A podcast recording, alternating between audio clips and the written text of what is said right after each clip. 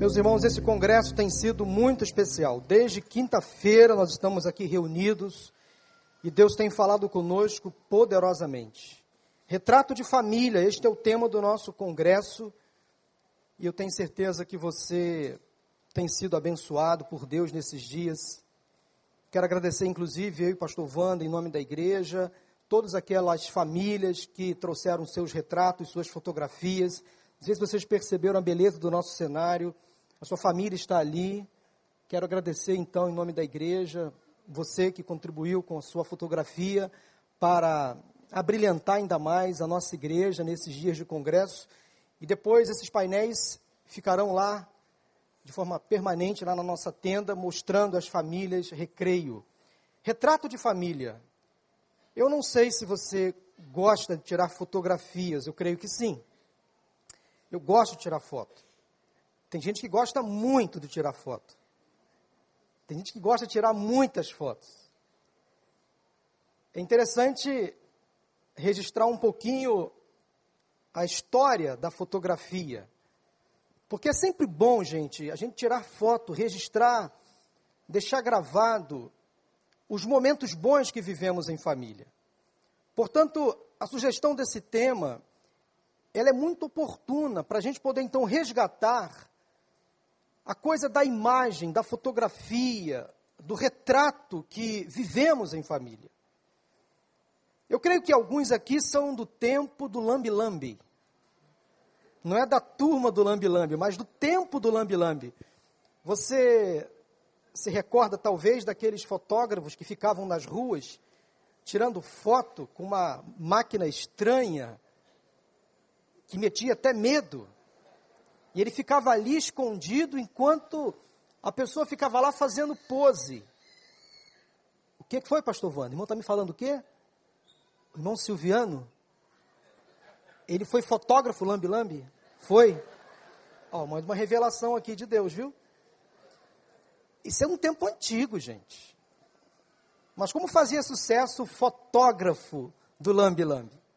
O tempo passou e aí as máquinas mudaram um pouquinho de tamanho, reduziram, e aí entraram aquelas máquinas portáteis.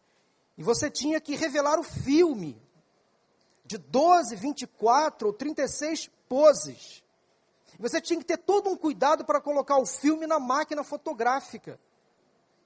E você tirava a fotografia de acordo com a pose ou as poses da, do filme, e você ia numa loja para revelar. Quem é desse tempo aqui?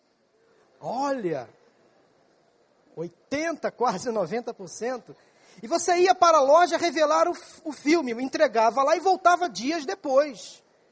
Não tinha esse negócio de revelação instantânea, não. Você voltava uma semana depois, às vezes, ficava ali esperando ansiosamente a retirada das fotografias.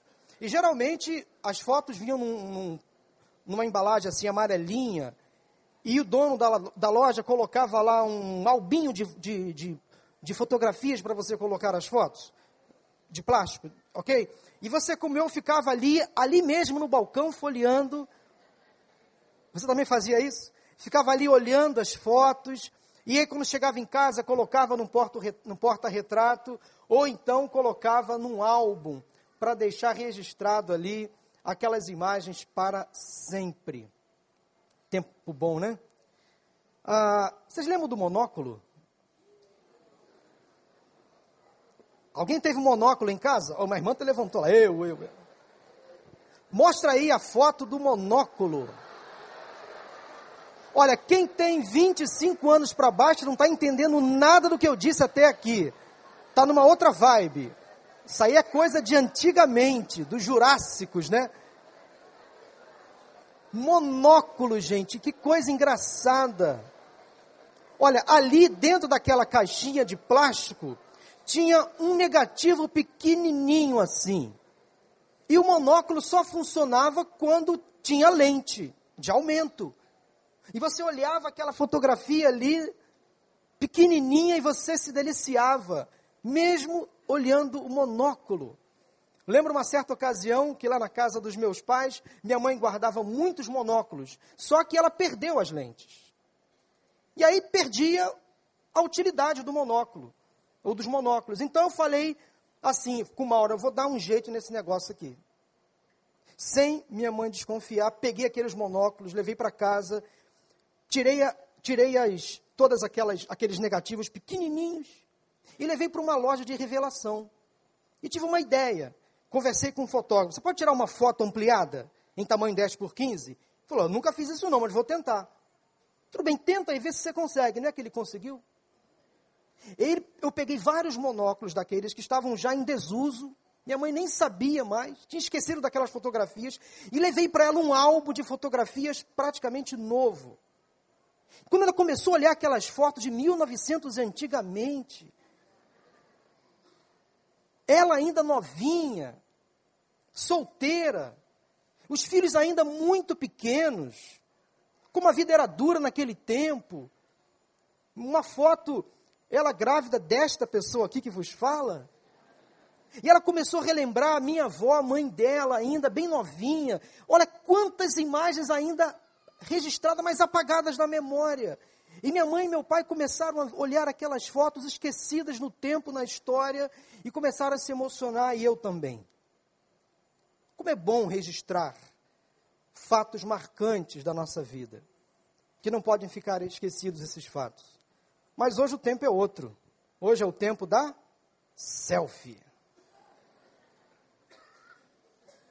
Hoje é o tempo do biquinho. Já reparou como o pessoal que faz selfie faz biquinho? Eu não sei porquê. Não sei se há um acordo aí com as. Pessoal fica fazendo biquinho para fazer selfie. Hoje em dia é o tempo da selfie. Eu quero pedir que você agora é uma dinâmica, tá? De grupo. Pega, pega o seu celular. Somente agora, viu? Pega o seu celular e vai tirar uma selfie com a sua família, com quem está aí do seu lado. Tira aí uma selfie. Ó, isso. Tira uma selfie aí com a sua família. Vem cá, minha esposa. Tira uma selfie da sua família, de quem está do seu. Se você está sozinho, tira uma foto sua, ora. Vamos lá.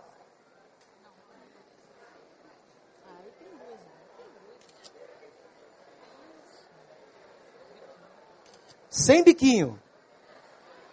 Vamos lá? Olha aí, ó. Agora eu vou tirar uma selfie de vocês. Olha para cá. Sem biquinho, hein? Isso. Agora você vai postar essa foto. Agora, agora.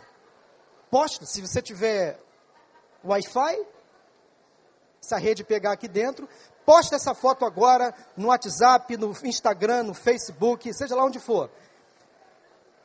Este é o retrato da minha família. Vem para PIB você também. Hashtag Congresso de Família. Só agora, tá? Só vale agora. Ok? Posta aí. Convide a sua família para estar aqui logo mais nos cultos da tarde ou da noite. Estamos fazendo um grande movimento evangelístico nos dois, cultos, tarde e noite. Você vai convidar uma família de amigos para estar aqui. Ok? Postou? Publicou? Quantas curtidas já tem? Calma, né? Não fica ansioso, não. Agora deixa o celular na bolsa, ok? Coloca ele aí, deixa ele aí. Gente, eu gosto muito de estudar e analisar as famílias da Bíblia, de retratar as famílias da Bíblia. A Bíblia na mente de um bom leitor é um grande álbum de fotografias. Concorda comigo? Que há retratos de muitas famílias na Bíblia. Conta a história de muitas famílias, nenhuma delas perfeita. Nenhuma delas perfeita. Nenhum outro livro conta mais histórias de famílias do que a Bíblia, a palavra de Deus. Quando Deus nos criou, nos inseriu em uma família. A família nos acompanha do berço ao caixão. É na família que recebemos um nome, um sobrenome. É na família que aprendemos a andar, a falar, a pensar. É na família que somos educados para a vida. É na família que aprendemos desde cedo o valor do sim, do não, do certo e do errado. É a família o mais eficaz centro de fé e de ensino. Por isso que Deus ama tanto a família. No Antigo Testamento, quatro termos são relacionados à família povo, tribo, clã e o mais comum, casa de fulano, casa de um pai. Ou seja, a paternidade dava valor à família.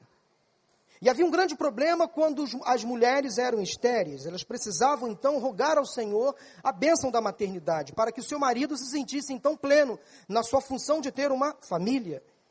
Nós vamos retratar então nesta manhã a história de uma família, família de um homem pouco conhecido, mas que teve um filho muito famoso. Quero retratar com vocês hoje o retrato então da família de Manoá. Abra sua Bíblia ou acesse a sua Bíblia, se o seu celular é convertido, lá em Juízes capítulo 13, de 1 a 25. Os versículos talvez serão projetados aí pelo Data Show, se você não tem a sua Bíblia. Juízes capítulo 13, vamos ler todo o capítulo neste momento. Diz assim a palavra de Deus: Os israelitas voltaram a fazer o que o Senhor reprova. E por isso o Senhor os entregou nas mãos dos filisteus durante 40 anos. Certo homem de Zorá, chamado Manoá, do clã da tribo de Dan, tinha mulher estéril. Certo dia, o anjo do Senhor apareceu a ela e lhe disse: Você é estéril, não terá filhos, mas engravidará e dará à luz um filho. Todavia tenha cuidado não beba vinho nem outra bebida fermentada, e não coma nada impuro, e não se passará navalha na cabeça do filho que você vai ter, porque o menino será nazireu, consagrado a Deus desde o nascimento. Ele iniciará a libertação de Israel das mãos dos filisteus. Então a mulher foi contar tudo ao seu marido. Um homem de Deus veio falar comigo era como um anjo de Deus, de aparência impressionante. Não lhe perguntei de onde tinha vindo e ele não me disse o seu nome, mas ele me assegurou: Você engravidará e dará à luz um filho. Todavia, não beba vinho nem outra bebida fermentada, e não coma nada impuro, porque o menino será nazireu, consagrado a Deus, desde o nascimento até o dia da sua morte. Então Manoá orou ao Senhor: Senhor, eu te imploro que o homem de Deus que enviaste volte para nos instruir sobre o que fazer com o menino que vai nascer. Deus ouviu a oração de Manoá e o anjo de Deus veio novamente falar com a mulher quando ela estava sentada no campo. Manoá, seu marido, não estava com ela. Mas ela foi correndo contar ao marido: O homem que me apareceu outro dia está aqui. Manoá levantou-se e seguiu a mulher. Quando se aproximou do homem, perguntou: Foste tu que falaste com a minha mulher? Sim, disse ele. Quando as, quando as tuas palavras se cumprirem, Manoá perguntou: Como devemos criar o menino? O que ele deverá fazer? O anjo do Senhor respondeu: Sua mulher terá que seguir tudo o que eu lhe ordenei. Ela não poderá comer nenhum produto da videira, nem vinho ou bebida fermentada, nem comer nada impuro terá que obedecer a tudo o que lhe ordenei. Manoá disse ao anjo do Senhor: Gostaríamos que ficasses conosco, queremos oferecer-te um cabrito. O anjo do Senhor respondeu: Se eu ficar, não comerei nada. Mas se você preparar um holocausto, ofereça-o ao Senhor. Manoá não sabia que ele era o anjo do Senhor. Então Manoá perguntou ao anjo do Senhor: Qual é o teu nome? Para que te prestemos homenagem quando se cumprir a tua palavra. Ele respondeu: Por que pergunta o meu nome? Meu nome está além do entendimento. Ou, em outras versões, meu nome é maravilhoso. Então Manoá apanhou um cabrito e a oferta de cereal e os ofereceu ao Senhor sobre uma rocha. E o Senhor fez algo estranho enquanto Manoá e sua mulher observavam. Quando a chama do altar subiu ao céu, o anjo do Senhor subiu na chama. Vendo isso, Manoá e sua mulher prostraram-se rosto em terra. Como o anjo do Senhor não voltou a manifestar-se a Manoá e a sua mulher, Manoá percebeu que era o anjo do Senhor. Sem dúvida, vamos morrer, disse ele à sua mulher, pois vimos a Deus. Mas a mulher respondeu: Se o Senhor tivesse a intenção de nos matar, não teria aceitado o holocausto e a oferta de cereal das nossas mãos não nos teria mostrado todas essas coisas e não nos teria revelado o que agora nos revelou. A mulher deu à luz um menino e pôs-lhe o nome de Sansão. Ele cresceu e o Senhor o abençoou, e o espírito do Senhor começou a agir nele quando ele se achava em Manedã, entre Zorá e Estaol. Que retrato! Que família! Todas as famílias, sem exceção, vivem um momento difícil. Todo tempo é desafio para as famílias. E neste retrato desta família, família de Manoá, essa família começou a viver um momento difícil. As coisas não estavam indo, indo bem, porque a senhora Manoá, posso assim chamá-la, era estéril. A família não estava completa, Manoá não estava pleno, satisfeito. Ele não podia dizer: Eu tenho uma casa, eu tenho um lar, eu tenho uma família. Mas aí o inusitado aconteceu. A senhora Manoá recebeu a visita de um anjo do Senhor, um enviado de Deus, que lhe disse o seguinte: Você vai engravidar, e o menino será nazireu. Você terá um filho, ele será nazireu, e quando crescer, esse menino vai iniciar a libertação de Israel das mãos dos filisteus. Foram muitas informações que a senhora Manoá recebeu de uma vez só. Ela ficou preocupada. O voto do Nazireu, que está mais destacado lá em Números capítulo 6, consistia basicamente na consagração especial de uma criança a Deus. Os nazireus formavam um grupo no judaísmo que tinha três marcas principais. Os nazireus não podiam beber nenhuma bebida alcoólica fermentada, não podiam entrar em contato com qualquer coisa imunda, com sangue, isso incluía também os cadáveres, e não podiam cortar o cabelo. Era uma marca do nazirado. E recebeu este casal esta marca. Vocês terão um filho e este menino será nazireu. A partir do momento, então, que a senhora Manoá e o senhor Manoá recebem esta visita de um anjo, eles se posicionam, segundo o texto, de forma bastante interessante. Eu quero aqui destacar nesse momento, a princípio, para os casais que estão aqui nesta manhã. Já encontramos aqui exemplos de casais que vivem uma vida ajustada, saudável. Como manter um relacionamento conjugal saudável, ajustado? E este casal, na Bíblia, nos traz o exemplo. No capítulo 13, nós encontramos pelo menos três virtudes que há, que nós encontramos, então, na vida deste casal. Primeira virtude que quero destacar com vocês nesta manhã, que servem para todos, é que Manoá e sua esposa eram obedientes a Deus. Eles não questionaram a notícia da gravidez e a forma como ela foi dada, levaram então o casal a ter algumas preocupações muito naturais. E quem não ficaria preocupado? E quem não fica preocupado hoje, quando recebe às vezes a visita do inusitado, de uma situação nova que surge no dia a dia da família? Às vezes em família nós somos surpreendidos com fatos novos com decisões que precisam ser tomadas, com algumas mudanças que vão afetar a coletividade familiar. E a maneira como vamos então reagir a essas mudanças vai determinar o nosso futuro. Manoá e sua esposa receberam de Deus uma ordem e decidiram obedecer. Pessoas que têm intimidade com Deus, casais que oram juntos, que leem a Bíblia juntos, que mantêm uma vida devocional juntos, que fazem culto doméstico juntos. Eles conseguem discernir com muito mais clareza a vontade de Deus. Quando o inusitado acontece, quando o sobrenatural bate a porta, quando uma doença, quando um desemprego, por exemplo, surge na família, uma família quando tem consistência bíblica, base sólida na palavra de Deus, quando ora, essa família tem condições de absorver essas transformações essas mudanças, esses inusitados. Portanto, vale a pena obedecer ao Senhor.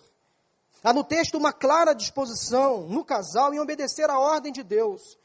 Obediência incondicional. Ao receberem a notícia do anjo, eles não perguntaram: por que, Senhor, conosco?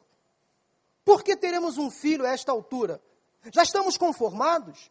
Por que ele terá que ser nazireu? Eles não questionaram a ordem de Deus, eles simplesmente obedeceram. Eles perguntaram tão somente como vamos criar o menino. O que faremos para que ele cumpra com o propósito? Predisposição, prontidão imediata. Na sua casa, no seu lar, você tem sido obediente a Deus. Você tem orado com a sua esposa, com seu marido, tem reunido a sua família num culto doméstico. Porque vale a pena ser obediente à ordem, à voz do Senhor. A segunda marca que eu encontro na vida deste casal é que eles foram totalmente dependentes de Deus. Manuel, o sacerdote da casa, foi pedir uma prova e a sua oração foi atendida. Ele orou ao Senhor para confirmar se aquele enviado era de fato de Deus. Ele não deixou a sua esposa sozinha, ele ficou à espreita, ele ficou observando. Ele foi pedir orientação ao anjo do Senhor e perguntou: como nós vamos criar o menino? O que devemos fazer para que esta criança se torne juiz em Israel? Essa deve ser a oração de todo pai, de toda mãe. Por exemplo, hoje pela manhã, quando esses pais aqui consagraram seus filhos ao Senhor, gente, há uma lição extraordinária, há um sentido espiritual profundo quando os pais consagram seus filhos a Deus, no altar do Senhor, na presença da igreja. Porque hoje em dia muitos pais consagram seus filhos a entidades malignas, consagram seus filhos a Satanás, desde cedo, antes mesmo de nascer. Mães e pais que fazem alianças escusas e na gravidez já estão consagrando sem saber os seus filhos a entidades malignas. Então nós precisamos realmente valorizar quando pais, como aconteceu aqui hoje, consagram os seus filhos ao Senhor. No futuro, eles vão tomar decisões, eles vão fazer escolhas. Mas o fato de serem consagrados a Deus pode fazer toda a diferença. Se você consagrou o seu filho a Deus, ao Senhor, e se por alguma razão ele se desviou do caminho, fique tranquilo, fique tranquilo, fique em paz, porque ele é do Senhor é nazireu, tem um voto lá no altar do Senhor, ele foi consagrado a Deus. Isso faz toda a diferença. Esses pais eram dependentes de Deus. Senhor, não sabemos o que fazer. Gente, às vezes, pais de primeira viagem realmente não sabem o que fazer com seus filhos. Porque criar filhos, educar os filhos, é um baita desafio. Talvez você se recorde aí quando você foi pai e mãe pela primeira vez. Eu lembro quando pela primeira vez eu peguei o meu filho, eu fiquei tão assustado, eu falei, o que, que eu vou fazer agora? Enquanto estava na barriga, estava tudo bem. Ele estava confortável ali dentro, estava sendo alimentado, protegido. Enquanto está sendo gestado, está tudo tranquilo. Deus está provendo. Mas quando a criança nasce, quando você pega nos seus, no seu colo, nos seus braços, você percebe o tamanho da responsabilidade. Eu tive a nítida sensação de impotência, de incapacidade, quando eu peguei o meu filho e a minha filha. Pela primeira vez, Senhor, o que vou fazer? Só graça de Deus, irmão.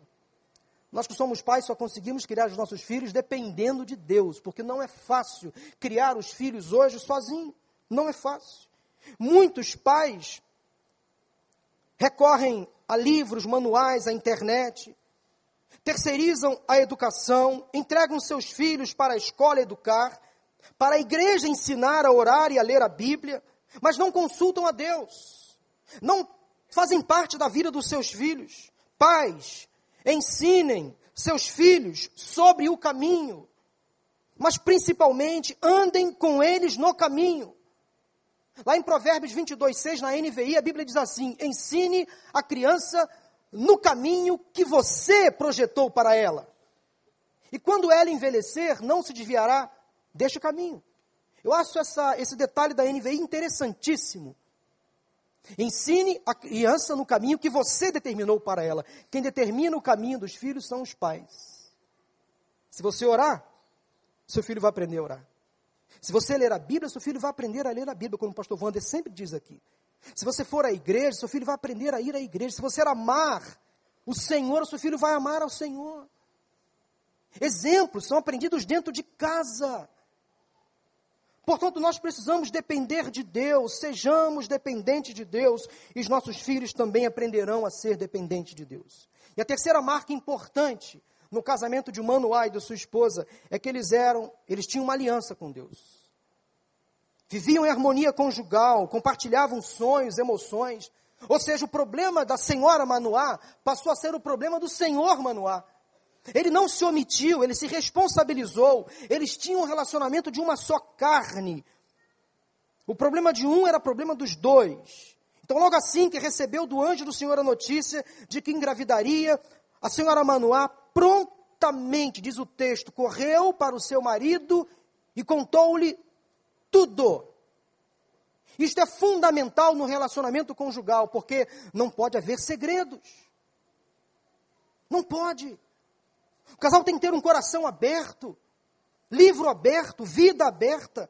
Como é bom quando o casal tem esta intimidade, esta parceria, vivem debaixo desta aliança que não se quebra com facilidade, unidos até que a morte os separe, casados para sempre. Não é até a página 3, não é até o primeiro problema. Muitos casais hoje se casam premeditando uma separação. Fazem apenas um contrato de união estável. Não querem assumir compromissos, laços. Não querem se envolver já pensando numa possível separação. Eu não quero nem ter filhos. Porque filhos podem atrapalhar numa possível separação. Quantos casais hoje não querem ter filhos? Impressionante. Aí transferem aquele desejo natural da paternidade, sabe para quê? Ou para quem? Pasmem, para um cachorro. Tá rindo? Eu conheço. Casais, casados, que criam seus cachorrinhos como se fossem filhos. Transferem todo aquele amor represado de pai ou de mãe para um animal. Dá nome. Tem que dar, tem que dar nome, sim, claro. Mas cuida como se fosse um bibelô. Como se fosse uma criança. Leva para a escola, leva até para o psicólogo. Já tem plano de saúde de cachorro ou para cachorro. Tem psicólogos especializando em psicologia canina, animal. Está ganhando dinheiro. Gente, o que, que é isso? Não estou aqui fazendo menção, por favor, que animais não tenham que ser bem tratados, muito pelo contrário. Lá em casa eu tenho um animalzinho de estimação. O possante Mike Tyson, o segurança da casa, um Yorkshire número um, pequenininho. Mas ele é animal. Não vou transferir para ele o amor, o carinho, o cuidado que eu tenho pelos meus filhos. Eu cuido bem, dou comida, levo no veterinário, mas é um cachorrinho. Não é gente. Por que está acontecendo isso hoje em dia? Essa visão egoísta. Porque não quer dividir renda, porque não quer investir. Gasta-se muito para criar e educar uma criança. Cerca de 132 mil dólares. Até completar 18 anos. Sabia disso? Converte aí para o real. Seu filho vale 10 milhões? Vale 50 milhões? Se vale alguma coisa, não tem valor para você. Não trocaria os meus filhos por nenhuma fortuna deste mundo. Eles têm valor para mim. Não vendo, não troco, não negocio. Dou a minha vida por eles.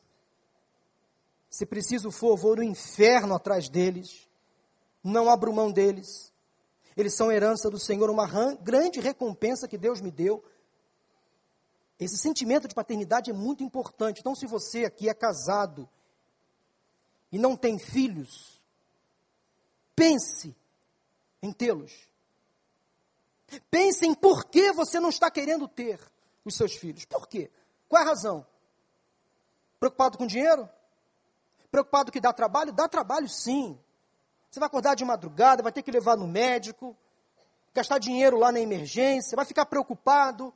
Quando entra na adolescência, vai querer ficar nas festas, visitar, você vai ter que ficar esperando chegar em casa, não tem jeito, monitorando, dá trabalho, mas vale muito a pena. Como vale a pena? Como é bom ver a casa cheia, alegre, os filhos em volta, brincando, como isso é bom. privilégio que Deus nos dá como pais termos filhos. Tenhamos intimidade com Deus, tenhamos aliança, tenhamos essa dependência, vivamos nessa dependência de Deus, que nós vamos construir lares saudáveis em nome de Jesus. Manoá e sua esposa tinham uma aliança com Deus, um relacionamento sólido, consistente. Mas agora eu peço que os seus olhos e a sua atenção se voltem para o filho, o mais famoso, talvez, Sansão. O menino nasceu por um milagre, sua mãe era estéril, mas Deus resolveu mudar os planos daquela família. O nome Sansão é derivado de uma palavra hebraica que significa sol ou brilho.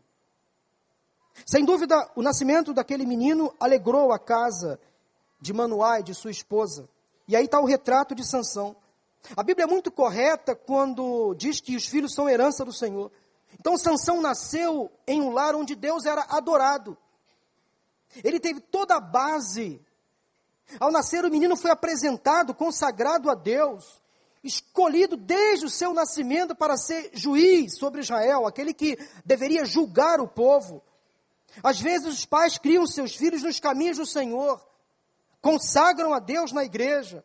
Esses pais têm um casamento seguro, estável, mas vem o inimigo e se infiltra e tenta atacar a família usando os próprios filhos. Há um pássaro chamado chupim. Ele é conhecido como pássaro aproveitador. Quando a fêmea está na época de pôr os seus ovos, ela procura um ninho já pronto.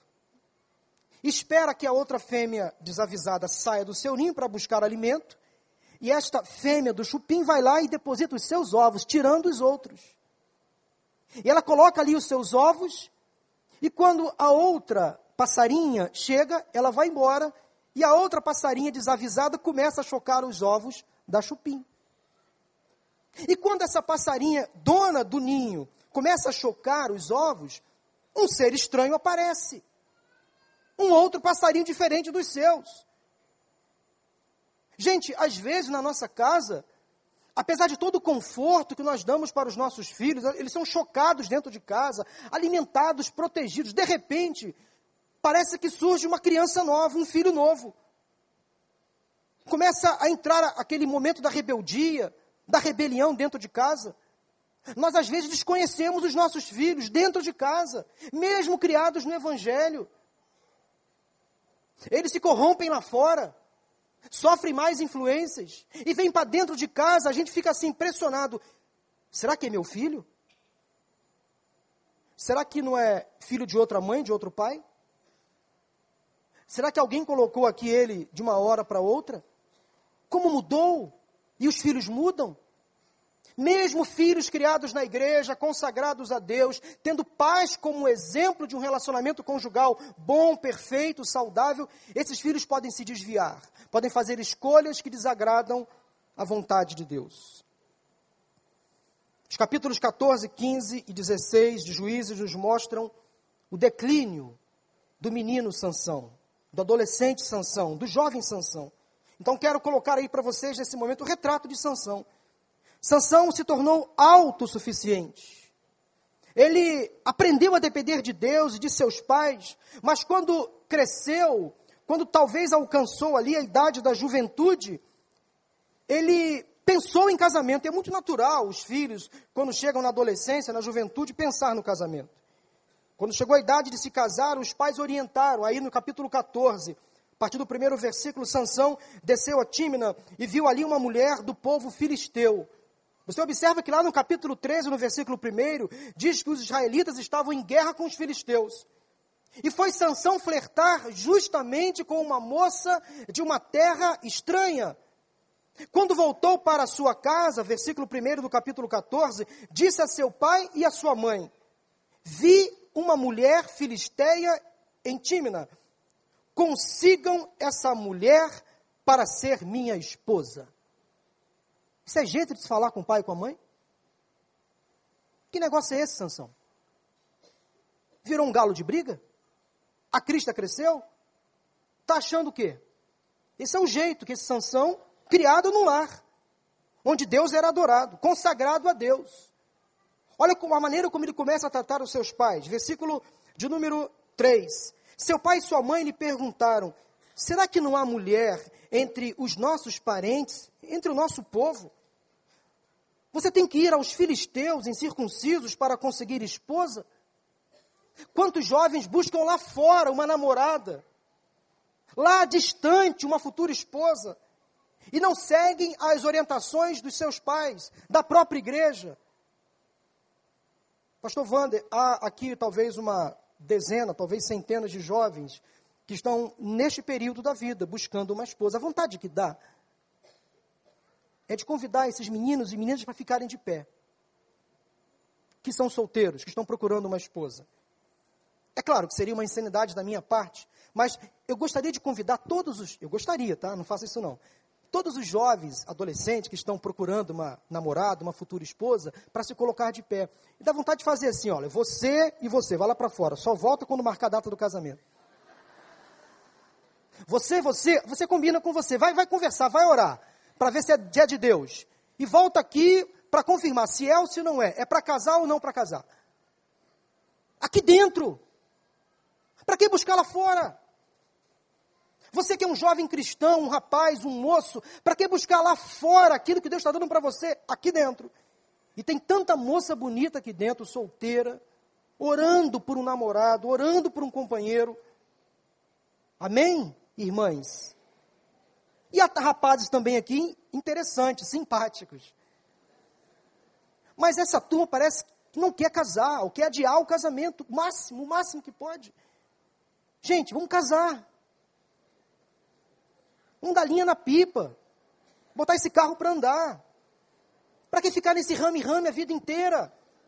Vamos casar, gente. Pastor, o que não falta aqui para celebrar casamento? Porque eu vejo hoje muitos jovens, meninos e meninas, na idade do casamento, vida já estabilizada. Eu falo de jovens aí com 25, 30 anos. Já tem faculdade, já tem emprego, tem recursos e não quer se casar. Preferem se manter solteiros, mas vivendo como casados, entende? O que eu estou querendo dizer? Isso é um erro, é pecado. Vamos acertar as coisas diante de Deus. Se você já tem uma namorada, um namorado, vai casar em nome de Jesus. Vá para o cartório amanhã, dá entrada na papelada, e ainda este ano dá tempo de você se casar aqui em nome de Jesus. Agora, se você não tem ainda uma pessoa, se Deus não deu a você o dom do celibato, nós vamos orar para Deus colocar uma pessoa diante de você. O pastor Vânia estava falando comigo ali antes do culto, antes da mensagem. Paulo, não foi, pastor? O que, que o irmão falou mesmo comigo? Quer falar? Vem cá, por favor. Irmão não faz isso às vezes comigo? Hoje é minha vez de dar o troco. Fale para mim o que você falou para mim ali antes da mensagem. Eu disse o seguinte, Paulo, eu peguei umas irmãs aqui da igreja que estão clamando ao Senhor há muito tempo e disse para elas, porque elas já estão há muito tempo, vocês têm seis meses para casar. Uma foi no gabinete essa semana, duas eu peguei aqui no templo mesmo. Então você toma cuidado porque se eu ver você nessa situação, eu vou dar um, um, um período para você, um prazo, e vou cobrar. Um intimato, seis meses, elas sabem, elas estão assistindo o culto aqui, que estão numa, numa seletividade insana, não é? E a uma disse assim, eu estou com dois para escolher, dois para escolher? Pelo amor de Deus, vamos lá, porque senão chega uma época, gente, que aquela, aquele texto se cumpre na vida da gente. O que vier a mim, de maneira nenhuma lançarei fora. Obrigado, pastor. Obrigado. Gente, isso é palavra do seu pastor, viu? Então vamos casar. Vamos colocar o papel para correr. Nada de ficar enrolando a moça, viu? E eu tenho aqui alguns homens, alguns rapazes que eu sei que essa palavra é para você. Sansão, em determinado momento da sua vida, pensou no seguinte: eu não preciso dos meus pais. Eu me basto. Eu me basto. Eu não preciso mais de conselhos. Já sou bem grandinho. Não, não precisa me preocupar em ter uma esposa dentre os meus. Eu posso buscar longe. Sansão, porém, disse ao pai: Consiga para mim. Olha que prepotência, que arrogância, que falta de respeito. É ela que me agrada. Seus pais não sabiam que isso vinha do Senhor, que buscava ocasião contra os filisteus, pois naquela época eles dominavam Israel. Porque mesmo os filhos sendo desobedientes, Deus mantém o controle de todas as coisas. Sansão se mostrou autossuficiente. Eu não preciso das orientações, dos conselhos, das dicas dos meus pais. Eu sei me virar sozinho. E deu no que deu. O outro erro que Sansão cometeu é que ele foi inconsequente. Além da sua autossuficiência, ele foi inconsequente. Sansão se casou com uma mulher filisteia, mesmo contrariando seus pais, capítulo 14, versículos de 7 a 12. Em plena festa de casamento, Sansão quis mostrar que era culto, inteligente. E aí ele descumpriu o voto do Nazireu. Na festa, ele entornou algumas. Ficou chapadaço. Ficou bêbado. Aí lançou um enigma aos convidados. Quis impressionar a turma. Propôs, propôs então aos convidados um certo enigma, uma charada, e só trouxe confusão. Porque ele estava no meio de povo estranho, e os filisteus não eram fáceis. Versículo 16 diz então que Sansão arrumou uma grande contenda no dia do seu próprio casamento, a ponto dos filisteus chegarem a colocar a vida da sua esposa em risco. Ora, nós vamos matar vocês, seus pais, disse os filisteus à mulher de Sansão, caso ele não revele o enigma. Olha que problema. A mulher chorou durante os dias da festa, não teve lua de mel. Acabou a festa, acabou a bebida, acabou tudo. Um ato inconsequente, irresponsável. Quantos adolescentes e jovens são assim, inconsequentes, não, não medem as suas próprias atitudes? A mulher também não era boa gente, diga-se de passagem. Ela ficou insistindo, perturbando, para ele revelar logo o segredo, o enigma. Sabem como acabou a festa de casamento? Versículo 19 a 20. Leia aí no capítulo 14 comigo, versículos 19 e 20. Então o Espírito do Senhor apossou-se de Sansão. Ele desceu a Ascalon, matou 30 homens, pegou as suas roupas e deu aos que tinham explicado o enigma. Depois, enfurecido, foi para a casa de seu pai, e a mulher de Sansão foi dada ao amigo que tinha sido o acompanhante dele no casamento. Está na Bíblia, gente. Ele não cumpriu o seu papel de marido, e o pai, o genro, falou o seguinte: Você não serve para ser o esposo da minha filha. Deu a filha para outro homem. Sansão foi. É isso aí foi traído por conta dos seus atos inconsequentes. Olha como a, como a história prossegue. No capítulo 15, começa dando um sério e grave indício. Sansão, após se casar, ele se separa então da sua esposa, volta para a casa dos seus pais, e ele volta então à casa do seu sogro para ver sua mulher, mas o pai dela não permite. Vai embora daqui, você não é mais o esposo da minha filha, não é mais casado com ela. E não deixou entrar na casa do próprio pai, da, da esposa. Por ter sido então traído, ele ficou irado e quis se vingar dos filisteus. Está na Bíblia, no capítulo 15. Ele teve um excesso de ira, o cara enlouqueceu de vez, um outro ato inconsequente. Sabe o que ele fez? Capturou 300 raposas. Olha que coisa insana, louca. Amarrou tochas de fogo nos, nas caudas dessas raposas e soltou esses animais e eles foram para uma plantação e tocou fogo na plantação. Matou esses animais, destruiu a plantação. Se existisse a Suípa lá de Israel, multaria Sansão, prenderia Sansão. A sociedade protetora dos animais de Israel com certeza entrou em crise. Que ato insano, inconsequente, burro, Sansão. Por que você fez isso? Depois que promoveu, promoveu aquela matança, o homem ficou fora de si, loucura total. Quanta atitude impensada, porque se desviou da vontade e do plano de Deus. Mas o terceiro grave erro de Sansão é que ele foi imaturo. Apaixonou-se novamente pela mulher errada. No capítulo 16 começa dizendo que ele foi a Gaza, viu ali uma prostituta. e passou a noite com ela. Disseram ao povo de Gaza: Sansão está aqui. Então cercaram o local e ficaram à espera dele a noite toda, junto à porta da cidade. Não se moveram a noite inteira, dizendo: Ao amanhecer o mataremos. Ele ficou ali tendo relações sexuais com uma prostituta. Vida errada, distante de Deus. Lembrem do início da história. Consagrado ao Senhor, nazireu, uma família estável, segura, um bom casamento. Aqui estava Sansão, já no segundo relacionamento, se destruindo dia após dia. Mas a história dele não acaba aí, a sua maturidade não acaba aqui. Ele se apaixona por uma mulher sedutora chamada Dalila. Aí, a partir do, do versículo 4 do, do capítulo 16, ele se apaixonou por Dalila, e era uma mulher muito atraente, muito bonita, sedutora. Palavras muito sedutoras que naturalmente palavras foram atraindo Sansão para o seu laço, para o seu leito mortal. Cuidado com a mulher estranha. Cuidado com o homem estranho. Que pode tentar se infiltrar no seu relacionamento, levar você para longe da, da presença de Deus. E dali lá aos poucos foi descobrindo o segredo de Sansão. Ainda no capítulo 16, versículo 17. Por isso, ele lhe contou o segredo. Jamais se passou navalha em minha cabeça. Eu sou nazireu.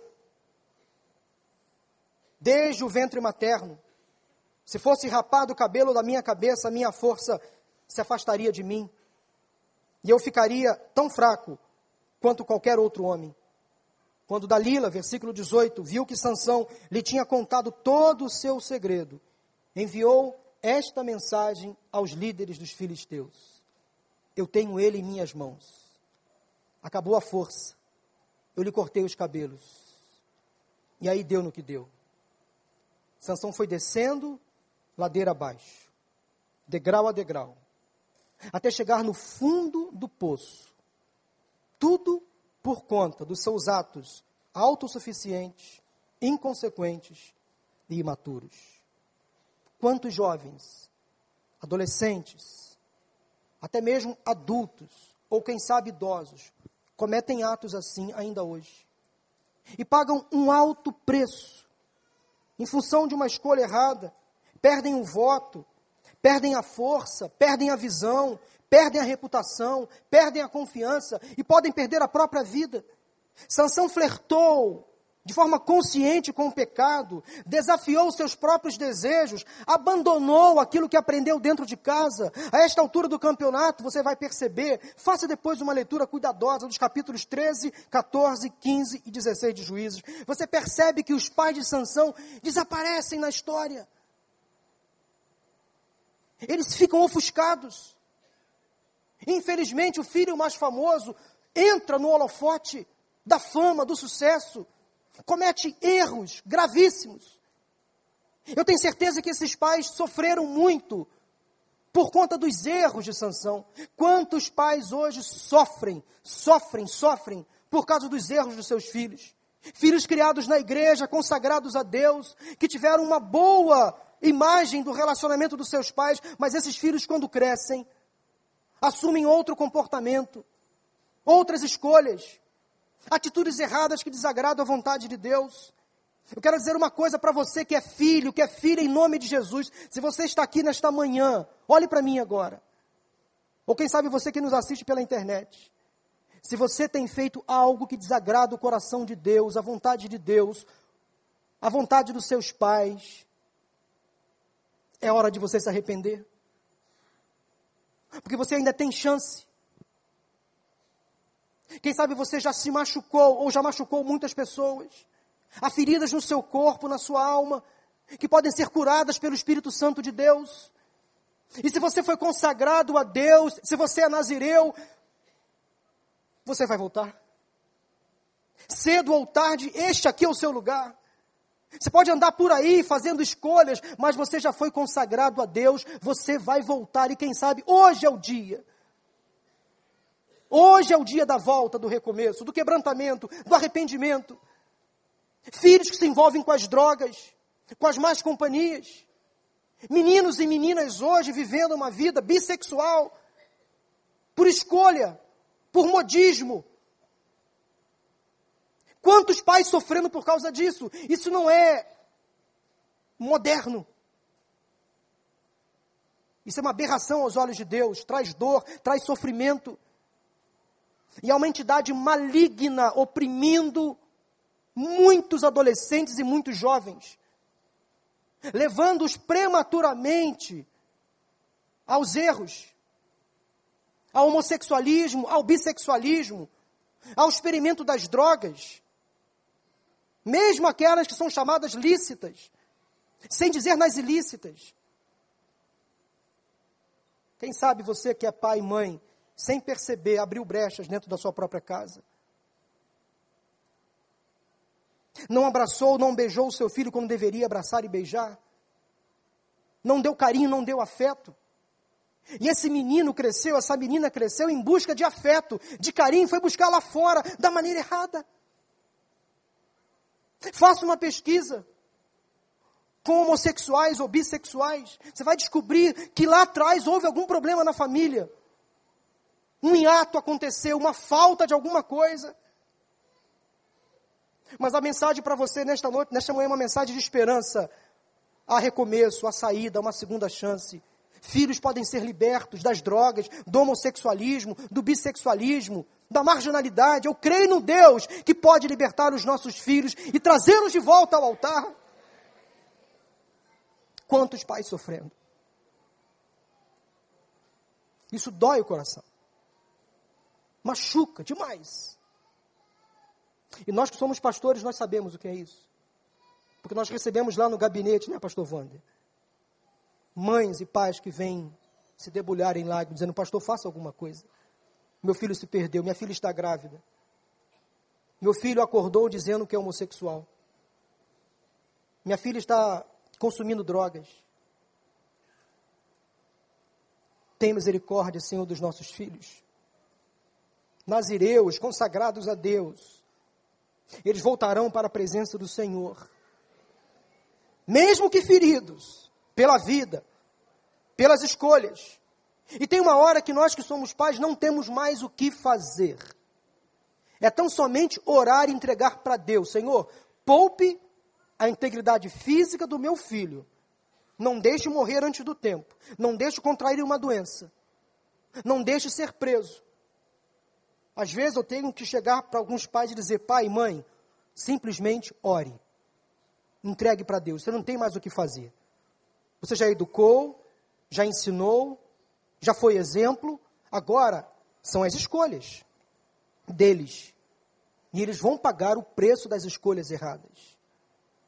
Mas o alento que nós temos é o seguinte: se é consagrado a Deus, se é nazireu, vai voltar. Cedo ou tarde vai estar aqui.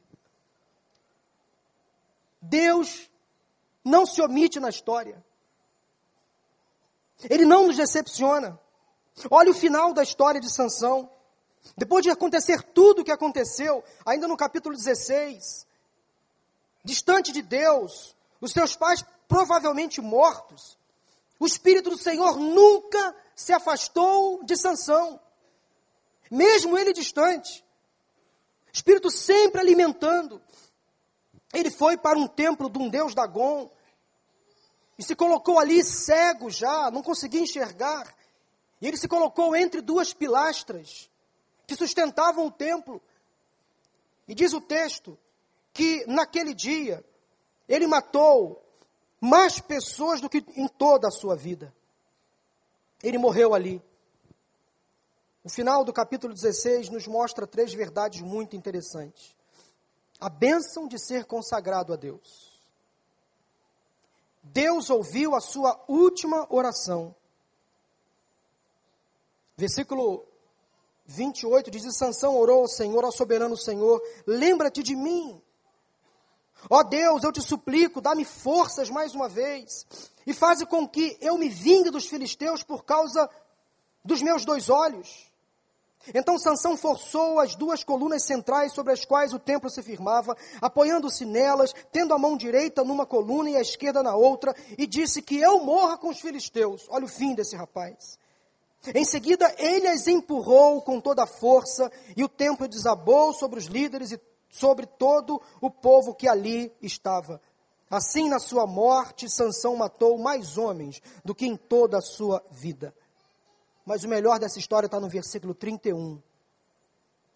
Foram então os seus irmãos e toda a família do seu pai para buscá-lo. Resgataram o corpo no terreno do inimigo e foram dar dignidade a ele no sepultamento. E Sansão foi sepultado no túmulo do seu próprio pai. Sansão liderou Israel durante 20 anos. A família nunca nos abandona. Mesmo depois da morte, ela vai estar sempre conosco. Por isso que Deus ama a família. Os seus amigos podem abandonar você. Todos podem lhe abandonar. Deus nunca vai te abandonar. A família sempre vai estar ao seu lado, do nascimento à morte, do berço ao caixão. Este é o Deus da graça, que sempre nos dá uma família por perto. Agradeça a Deus pela sua família. A história de Sansão termina então de uma forma tão linda. A família que não abandonou. Foi bom ele ter sido consagrado a Deus. A oração, a última oração respondida. O último retrato de Sansão é o que fica na história. Não importa como você começou a sua vida, não importa como foi a sua primeira fotografia, o que importa é a sua última imagem. Não importa como a sua história começou, o que importa é como ela vai terminar. Depende de você, depende das suas escolhas. Eu quero orar por você nesse momento. Feche os seus olhos. Abaixe a sua cabeça. Quem sabe neste momento há filhos que aqui estão hoje assistindo esta mensagem que precisam de um conserto com Deus, de uma atitude de arrependimento, de volta. Precisam voltar para os braços do Pai. Filhos aqui que precisam voltar para o seio da sua família. Filhos er rebeldes que tomaram decisões erradas, mas que precisam hoje dizer: Deus, eu estou aqui novamente. Eu digo não às propostas malignas, eu digo não às propostas sedutoras do mal. Eu digo sim, Senhor, para a tua vontade. Eu quero orar por vocês que são filhos nesta manhã. Crianças, adolescentes, jovens ou adultos. O seu futuro vai depender das suas escolhas. E a melhor escolha que você pode fazer hoje é entregar a sua vida, os seus estudos, a sua carreira profissional ao Senhor. Se você que é filho ou filha nesta manhã, neste lugar, quer dedicar a sua vida ao Senhor, quer se arrepender dos seus erros, quer voltar para a sua família, quero convidar você a levantar a sua mão. É você e Deus agora. Levante a sua mão em nome de Jesus. Se você que é filho, não importa a sua idade, quer tomar uma decisão hoje de voltar para os braços do Pai, de se restaurar novamente nos caminhos do Senhor. Levante a sua mão bem alto. Deus abençoe. Deus abençoe. Deus abençoe. Mais alguém, mais um filho. Deus abençoe. Adolescente, criança, um jovem, um filho adulto. Deus abençoe. Isso. Se arrependa. Quem sabe você se afastou dos caminhos do Senhor. Foi buscar lá fora aquilo que Deus estava dando para você dentro de casa. Deus abençoe. Mas você se arrepende hoje, dizendo: Deus, eu quero voltar para os braços do meu Pai, do meu bom Pai. Há mais alguém? Levante a sua mão. Um filho, uma filha. Pode levantar a sua mão em nome de Jesus. Amém. Deus abençoe, Deus abençoe. Há casais aqui nesta manhã que precisam reforçar a sua aliança no Senhor. Os seus compromissos feitos no dia do casamento. É importante você fazer isso agora em nome de Jesus. Ter um casamento saudável, próspero, vale a pena, dá trabalho, mas vale muito a pena. Há casais que querem fazer isso, levante a sua mão também, eu vou orar por vocês. Pode levantar a mão, dizendo, pastor, ore por mim, Deus abençoe. Eu e minha esposa queremos consagrar o nosso casamento ao Senhor. Renovar os nossos votos conjugais. Deus abençoe, Deus abençoe, Deus abençoe. Nós vamos permanecer casados até que a morte nos separe. Deus abençoe, Deus abençoe, Deus abençoe, Deus abençoe. Isso, estou vendo muitos casais, graças a Deus por isso. Este é o retrato que você tem que ter da sua família. É um retrato restaurado, submisso, arrependido. Não importa como você começou o seu casamento, o que importa é como ele vai terminar na presença de Deus, restaurado, fortalecido. Não importa, jovem, como você começou este ano, o que importa é como você vai terminá-lo. Sabe aquele desejo no seu coração? Aquele sonho? Vai acontecer em nome de Jesus. Vai acontecer. Aquele filho perdido vai voltar. Vai voltar.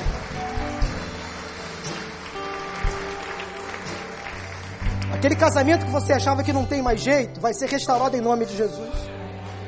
Olha, acaba com esse negócio de divórcio. Pode jogar o advogado para lá, pode cancelar com ele, porque Deus vai restaurar esse casamento em nome de Jesus. Vai restaurar em nome de Jesus. Senhor, obrigado, Deus, pela tua palavra.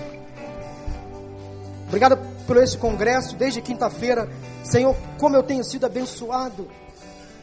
Como a tua palavra tem me edificado, transformado, Senhor, o meu pensamento, o meu comportamento. Como eu creio na vida de tantos irmãos aqui presentes. Como o Senhor tem abençoado esta igreja com palavras que vêm do teu coração, que nos trazem renovo, transformação. Deus, em nome de Jesus, que esta palavra hoje pregada encontre guarida nestes corações que aqui permaneceram.